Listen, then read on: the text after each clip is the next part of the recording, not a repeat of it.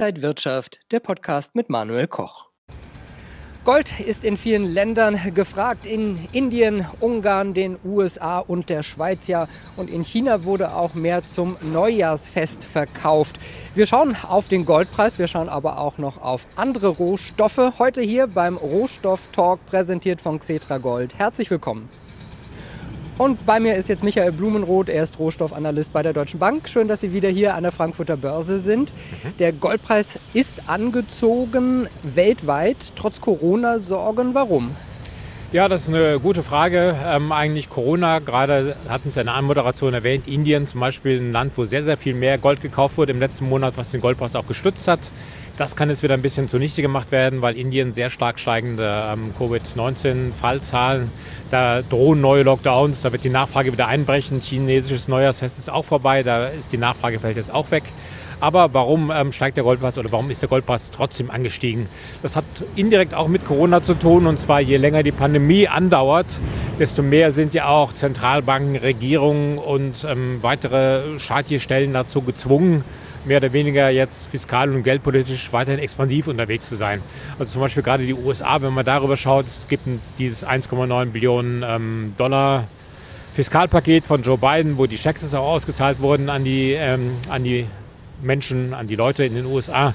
Und vor allen Dingen auch die MFED. Jeden Monat kauft sie weiterhin 120 Milliarden Dollar Anleihen auf. Das bedeutet, wenn wir nächsten Monat hier an dieser Stelle stehen, sind weitere 120 Milliarden Dollar frisches Geld geschaffen worden, was sich Anlagen sucht. Und auf lange Sicht bedeutet das wahrscheinlich oder möglicherweise, sagen wir es lieber so, Inflation. Die Inflation steigt. Man sieht es jetzt schon an den Inflationsraten USA plus 2,6 Prozent im Vergleich zum Vorjahr. Und das ähm, stützt momentan den Goldpreis, denke ich schon.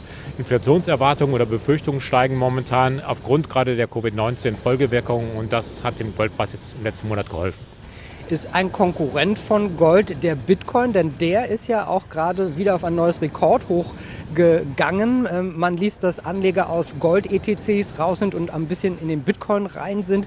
Ist das jetzt ein Konkurrent, der ernst zu nehmen ist fürs Gold? Ja, so richtig ernst zu nehmen, weiß ich nicht. Also ich finde das Konzept eines Bitcoins oder eine Kryptowährung gar nicht so schlecht, dass es genau ähnlich wie bei Gold halt eine begrenzte Menge gibt. Man kann nicht mehr schaffen, man kann nicht einfach Geld drucken. Ähm, das Geld kann in dem Sinne jetzt nicht wie Fiat-Geld an Wert verlieren, sondern es ist einfach nur ein begrenzter Menge da, aus dem die Bitcoins geschöpft werden können. Also eigentlich gar nicht so blöd. Andererseits ist die Menge wiederum so klein, dass ähm, sie jetzt wesentlich kleiner ist als zum Beispiel das Gold, was zur Verfügung steht weltweit. Also der Bitcoin kann eigentlich auf lange Sicht, je mehr Leute da reinkommen, fast nur steigen. Ist, das spricht natürlich für den Bitcoin. Andererseits ist er auch wiederum so volatil. Ähm, es kann ja, der wird auch am Wochenende gehandelt. Es kann sein, dass er am Montag dann sich vor den Schirm setzen und auf einmal ist der Bitcoin 10, 20 Prozent tiefer. Also eher etwas für Anleger, die wirklich, sagen wir mal, ähm, Geld übrig haben, wo es jetzt nicht extrem wehtut, dass man das Geld verliert. Der Goldpreis wird meiner Ansicht nach niemals auf Null fallen oder auf 100, 200 Dollar runter, sondern Goldpreis ist auch volatil, er hat aber ein begrenztes Verlustpotenzial. Wenn beim Bitcoin theoretisch das Verlustpotenzial ist, der kann auf Null fallen. Also ich denke, ja, so ein bisschen Konkurrenz ist da schon, aber das ist eher etwas, was vielleicht Großanleger ähm, betrifft, die jetzt wirklich dann auch so große Portfolios haben, dass sie in Teilen in Bitcoins diversifizieren können. Ähm, für den Otto-Normalanleger denke ich mal eher Bitcoin immer noch ein kritisches Thema. Das heißt, äh, ETCs wie Xetra Gold sind weiterhin interessant, zum Beispiel auch als Sparplan? Ja, definitiv. Also da kann ich jetzt, ähm, ich würde es nicht empfehlen, wenn ich es auch nicht selbst machen würde, würde ich nie was empfehlen. Also bin ich selbst auch dabei, mit so einem Sparplan zum Beispiel, immer noch empfehlenswert. Also gerade jetzt ähm, dieses Thema Inflation, vielleicht ist es so, man weiß es nicht, wie nach der großen Finanzkrise, diese Inflationsbefürchtungen sind niemals wahr geworden. Aber die Kanonen, mit denen jetzt Geld in die Märkte reingeballert wird, die sind noch wesentlich größer. Das sind, vorher waren es Kleinkaliber, jetzt eine Bazooka. Also wie Mario Draghi ja damals gesagt hat, also es ist wirklich, es besteht das Potenzial oder die Gefahr, dass die Inflation jetzt nicht nur dieses Jahr kommt, sondern dauerhaft vorbeischaut. Und in dem Sinne würde ich sagen, Gold immer noch ein gutes Investment. Ordentlich gestiegen sind auch Iridium und Rhodium, nur kann man die nicht handeln. Ja, definitiv. Das ist sehr bedauerlich. Also Iridium, Rhodium sind auch, gehören auch zur Gruppe der Edelmetalle. Normalerweise subsumiert man da Gold, Silber, Platin, Palladium.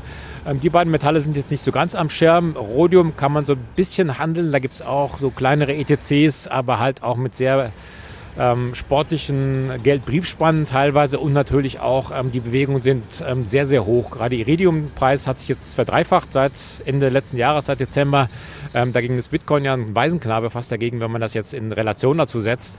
Also ähm, sehr starke Nachfrage momentan aufgrund der Erwartung, dass jetzt diese erneuerbaren Energien wesentlich mehr Iridium und Rhodium verbrauchen werden, dass also die Preise deswegen auch sehr stark unterstützt sind. Aber wie gesagt, Anleger können höchstens ähm, Aktien der Produzenten kaufen. Das ergibt definitiv Sinn. Gerade aus Südafrika ist der größte Produzent von Rhodium und Iridium. Aber es ist halt auch etwas, was eher für Anleger ähm, gedacht ist, die extrem spekulativ unterwegs sind. Die OPEC hat die Prognose für die Ölnachfrage erhöht. Was heißt das für den Ölpreis?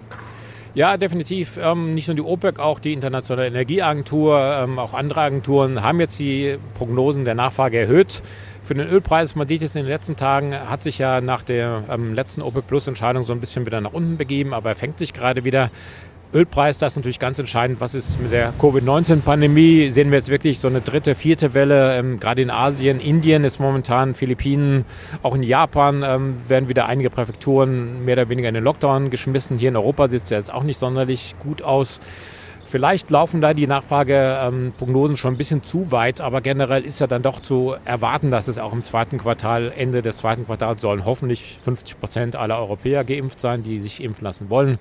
Ende August vielleicht 70 Prozent sind so die Schätzungen. Dann sollte auch hier ein bisschen normales Leben wieder zurückkehren. Und ich denke, dass dann die Ölpreisprognosen zumindest fürs zweite Halbjahr dann durchaus positiv sein können. Äh, momentan denke ich, der Ölpreis eher wieder so ein bisschen am Weg nach oben. Gerade dadurch, dass die Märkte ja die Zukunft einpreisen. Die Gegenwart ist jetzt hier noch relativ trist, auch wenn das Wetter schön ist. Aber in Zukunft, ähm, im zweiten Halbjahr, hoffen wir alle, dass wir wieder ein bisschen Normalität dazu zurückkehren. Und dann sollte auch der Ölpreis reüssieren können und viele Themen, über die wir dann auch beim nächsten Mal wieder sprechen können. Vielen Dank, dass Sie da waren, Michael Blumroth, Rohstoffanalyst bei der Deutschen Bank. Ihnen, liebe Zuschauer, danke fürs Interesse. Das war der Rohstoff-Talk für diesen Monat. Danke Ihnen, alles Gute und bis zum nächsten Mal.